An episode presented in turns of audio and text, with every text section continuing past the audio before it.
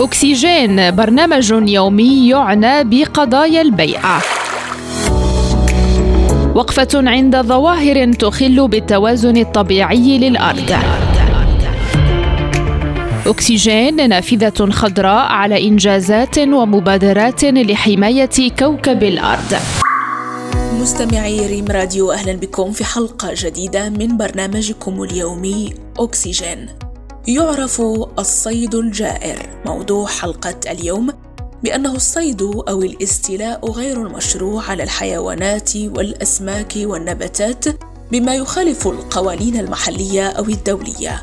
وذلك من أماكن يمنع فيها الصيد بشكل خاص أو من الممتلكات الخاصة ويشكل تهديداً لوجود العديد من الكائنات البرية في جميع أنحاء العالم ومسبباً رئيسياً لفقدان التنوع البيولوجي ويشمل الصيد الجائر قتل الحيوانات خارج موسم الصيد باستخدام سلاح محظور دون الحصول على تصريح أو قتل الأنواع المحمية أو تجاوز الشخص الحد المسموح له في الصيد.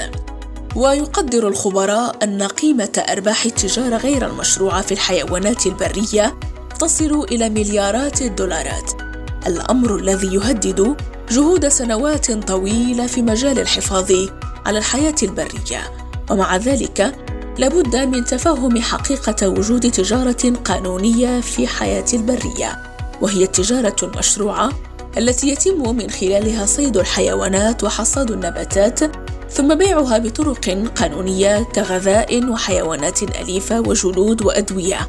ولكن المشكلة تكمن في ارتفاع حالات الصيد الجائر غير الشرعي وغير المستدام والذي يشكل تهديدا مباشرا لبقاء العديد من الأنواع في البرية. وللصيد الجائر آثار مدمرة على البيئة منها.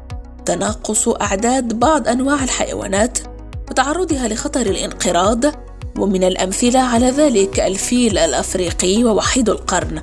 تعرض أعداد كبيرة من حراس المحميات البرية للخطر أثناء أداء مهامهم إضافة إلى تفشي الأمراض الحيوانية بين البشر مثل مرض السارس اختلال توازن النظام البيئي إذ يؤدي الصيد الجائر إلى انخفاض أعداد الحيوانات المفترسة التي تساعد على إبقاء أعداد الفرائس ضمن الحد الطبيعي مما يعني زيادة أعداد الفرائس بشكل كبير. وبالتالي زيادة استهلاك النباتات أي امتداد التأثير السلبي على كامل السلسلة الغذائية وتأخر نمو النظام البيئي وتراجع السياحة البيئية بسبب الصيد الجائر علما بأن اقتصاد العديد من الدول النامية يعتمد عليها إذ يؤدي نقص أعداد الحيوانات إلى تراجع الإقبال على هذا النوع من السياحة.